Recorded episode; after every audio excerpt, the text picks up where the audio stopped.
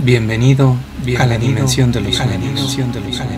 Ponte cómodo, ponte cómodo, escucha, ponte cómodo, escucha. Yo invito a la siguiente, yo invito a la siguiente. Ronda nocturna, ronda nocturna.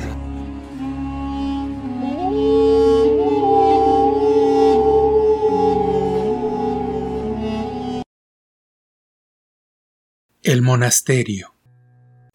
Capítulo 2 Justo cuando escuché saltar a la bestia sobre mí, desperté. Estaba empapado en sudor. Mi corazón estaba latiendo peligrosamente. Me convencí de que había sido solo un sueño. Pero no dejé de notar unos arañazos en el piso del cuarto. No me fijé cuando llegué, me dije. Simplemente me autosugestioné se oían las puertas de las demás habitaciones abriéndose y la procesión caminando al primer servicio del día. Me levanté, me cambié y salí de la habitación lo más rápido que pude. Olvidé el libro de notas. Sentí un movimiento rápido y pesado sobre el techo de las estructuras. Era la bestia de ojos rojos que había visto en el campanario.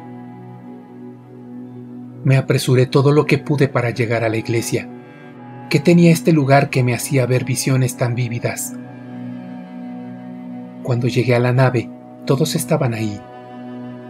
Mis pasos retumbaban en toda la iglesia. Todo el mundo me vio de reojo llegar tarde. Me perdía en las oraciones, en los cantos. Seguía alterado estaba nervioso. Mi espalda y hombros me ardían, como si tuviera brasas sobre ellos. Como sea, terminó el primer servicio del día. Estaba muy cansado y asustado. Me dirigí de inmediato a mi celda y recé con mucho fervor a la cruz que había en el muro junto a la ventana. Era la primera vez que hablaba de corazón con Dios. No quería ver ni oír cosas que no existían. No quería soñar con cosas tan extrañas. ¿A qué pertenecían los arañazos en los muebles? Recordé que mis tareas estaban asignadas a las criptas. Seguía pidiendo a Dios que me abriera los ojos, que alejara todo lo malo de mí, que no me permitiera sentir miedo pues mi trabajo iba a estar entre los muertos del monasterio. A las 3.30 de la mañana, después de rezar como jamás había hecho en mi vida, me dispuse a aprovechar 25 minutos para dormir. Tenía los ojos arenosos y pesados. Me recosté y de inmediato me quedé dormido. En el sueño había tres monjes viendo cómo me devoraba la bestia que me había acechado y cazado. Gran pánico me invadió.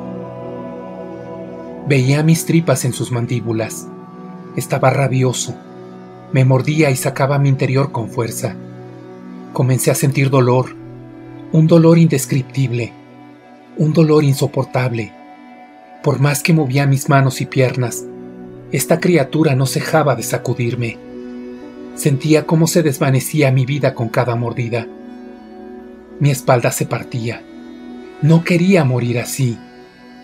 Grité a todo pulmón en mi sueño. Desperté. Alguien tocaba a mi puerta con gran ferocidad. Seguía sintiendo dolor, pero me levanté y abrí. Era el padre Damián. ¿Está usted bien, joven? Tuve un mal sueño, padre. Dígame, ¿qué puedo hacer por usted? Solo vengo a recordarle que lo espero hoy, a partir de las 7 a.m., en las criptas. Bajando al patio, se encuentra la escotilla. Baje por las escaleras, camine por el único camino que hay, y ahí me encontrará yo le asignaré sus tareas de hoy. De acuerdo, padre. Nos vemos en unas horas, contesté sobando mi abdomen. El padre se fue y cerré la puerta. Miré mi cama y estaba manchada de sangre fresca. No podía creer lo que me estaba pasando. ¿Eran ilusiones, sueños o qué pasaba? ¿Por qué me dolía tanto algo que pasó en un sueño? ¿Por qué estaba mi cama manchada de sangre? ¿Qué sucedía? Quité las sábanas y coloqué la cobija de repuesto. Guardé las sábanas para lavarlas en la primera oportunidad. Desayuné, asistí a los servicios y me preparé psicológicamente para mis tareas. Las criptas y la morgue se encontraban en una bóveda bajo tierra. Se accesaba a ellas bajando por una escotilla que se encontraba en una esquina del claustro. Bajé por las escaleras. Caminé por el estrecho pasillo. El olor era nauseabundo. Buenos días, padre Damián. Buenos días.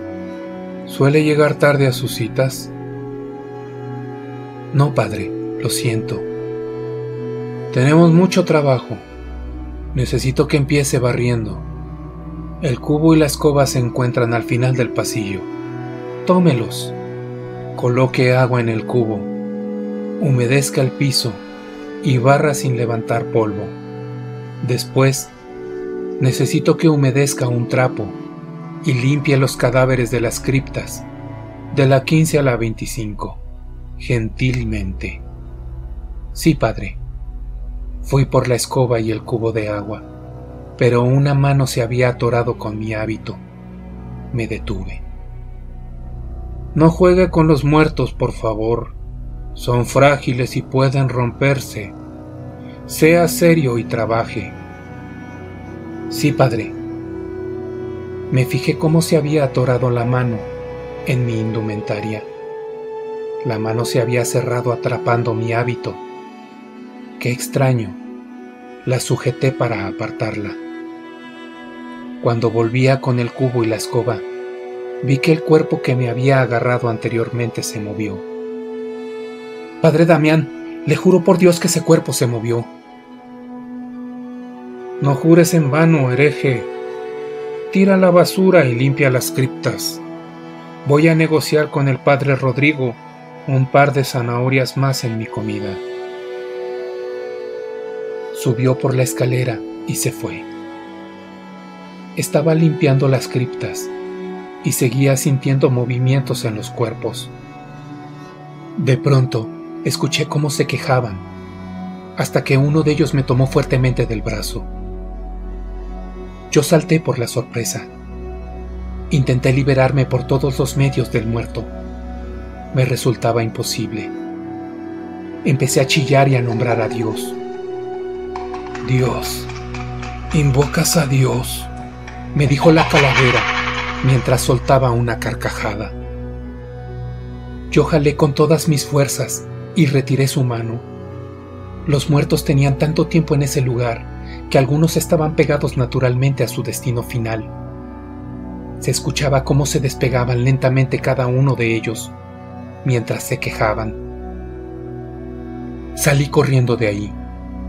Esto no era un sueño. Esto estaba pasando de verdad. No sabía qué hacer o a dónde ir. Estaba en la casa de Dios.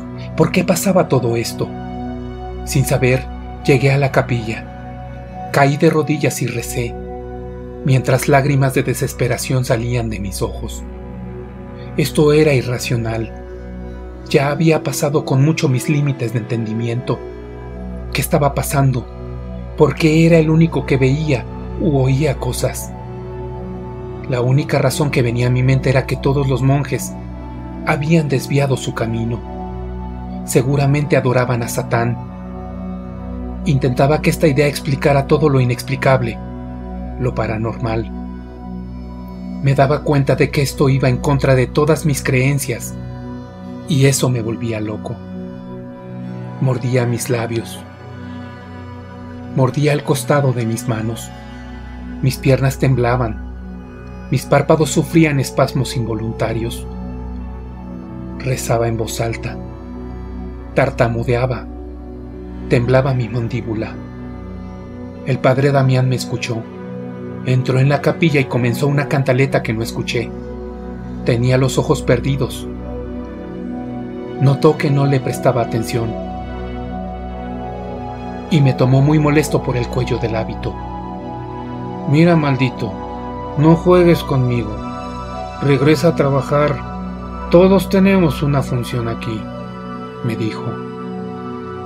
Temblando y sin poder conectar nada coherente, le traté de explicar lo que pasó con los muertos. Que te calles, carajo, me gritó, mientras agitaba mi hábito. Damián, ¿ese es tu servicio a Dios? gritó el padre Malaquías. El padre Damián me soltó. Yo lloraba desconsolado. El padre Malaquías me abrazó, mientras me decía, Tranquilo. Atiende tus tareas, Damián, ordenó el padre Malaquías. Tardé mucho tiempo en calmarme y poder decir algo que tuviera sentido. El padre Malaquías tuvo mucha paciencia escuchó todo. Le conté sobre los sueños, sobre la bestia del campanario, sobre la sangre en mis sábanas, sobre lo de las criptas. Me percaté que por alguna razón no se sorprendía. Tal vez me consideraba completamente loco, pero no lo estaba. Sabía lo que había visto. Me escuchaba yo mismo y me daba cuenta de lo alejado de la realidad que sonaba todo. Me daba vergüenza conmigo mismo. Parecía niño asustado por la tormenta. Con una voz paternal me dijo, La rama del estudio de la mente no es nueva para usted, ¿no? Bueno, es normal que algunas personas se estresen de más cuando son sacados de su zona de confort. Estas visiones y sueños son una reacción de la psique en respuesta al estrés. Poco a poco lo superará, no se preocupe. Usted es el mejor de su generación. Use su raciocinio. Además, y si todo lo que me contó fuera cierto, somos siervos de Dios no tenga miedo. Mientras usted sirva a Dios, no se angustie por nada, a menos que tenga algo que decirme. Me sentí tonto. Sequé mis lágrimas. Normalicé mi respiración. Nada, padre. Tiene usted razón. Excelente.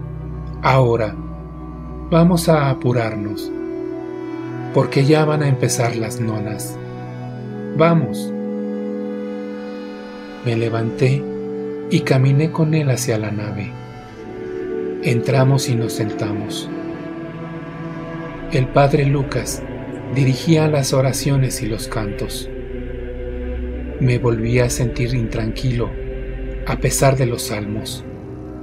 Había algo distinto esta vez era en incienso. El padre Joel lo agitaba de un lado a otro. Empecé a escuchar un canto fuera de lo normal. Era el mismo padre Joel, encargado del incienso. Cantaba con voz espectral. Flotaba en el piso, literalmente. Giré a ver si alguien más escuchaba la voz o lo veía flotar pero nadie notaba nada. ¿Sería que estaba soñando de nuevo? Hice el esfuerzo por levantarme de la banca, dispuesto a salir de la nave. El padre Malaquías estaba sentado a mi lado y estiró su brazo de inmediato sobre mi pecho para no dejar que me levantara completamente.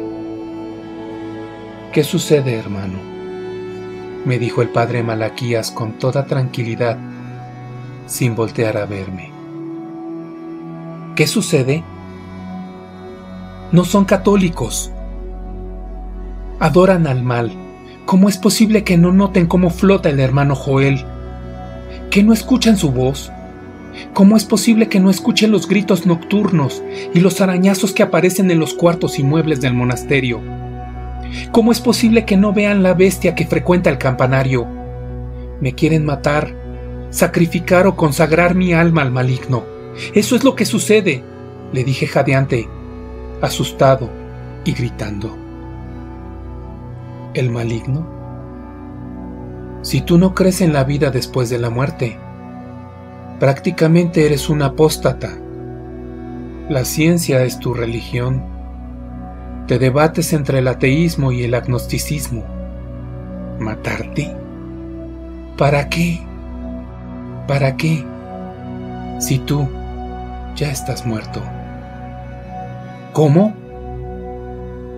Hermano, todos los que estamos aquí estamos pagando una condena por algún pecado que cometimos en vida.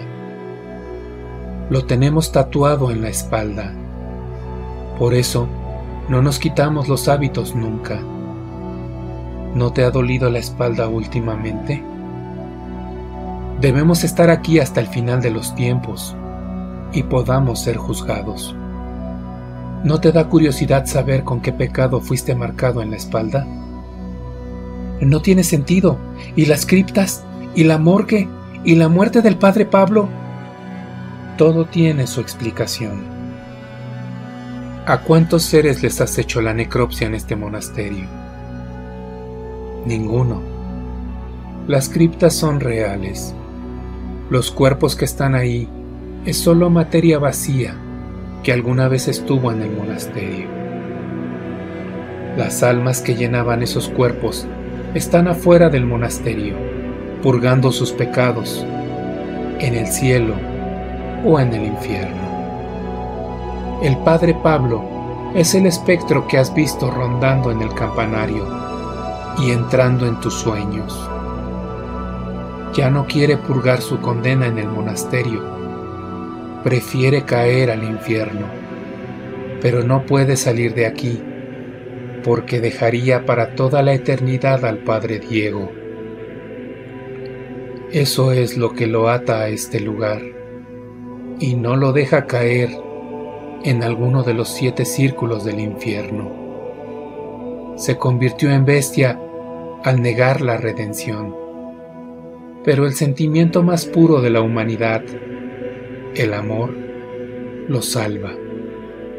No podemos morir ninguno de nosotros. Así que ponte cómodo y pide a Dios por tu alma, o sal de aquí y enfréntate al purgatorio o al infierno. Tú decide lo que quieres para ti. ¿En qué momento fallecí? Falleciste en el camino al monasterio. Tenías un soplo en el corazón que nadie conocía Estabas molesto. Tuviste un infarto mientras dormías. Ya no despertaste.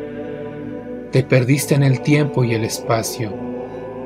Cuando despertaste en este plano, habían pasado muchos años. El monasterio ya estaba abandonado. El mundo ha cambiado. ¿Cómo sabes tanto? Fui profeta y vidente esa característica no se pierde. Puedo ver el mundo cuando dormimos como si fuera un sueño. No, soy muy joven, tengo un futuro brillante. No puede ser real lo que me estás diciendo. Estoy dormido, estoy dormido. Tenías la duda si existía la vida después de la muerte. Pues ya tienes tu respuesta un viento invadió la iglesia y nos sacó la capucha. Volteé a ver a mi alrededor y los vi. Eran horrendos. Todos tenían el aspecto de su muerte. No podía creer que esta sería mi casa eterna.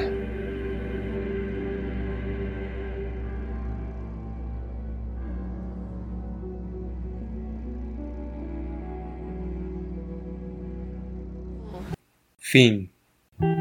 Esto fue Ronda Nocturna. Esto fue Ronda Nos vemos en tus sueños. Nos vemos en tus sueños. Nos vemos en tus sueños. Nos vemos en... Para más historias, búscanos en YouTube como Ronda Nocturna.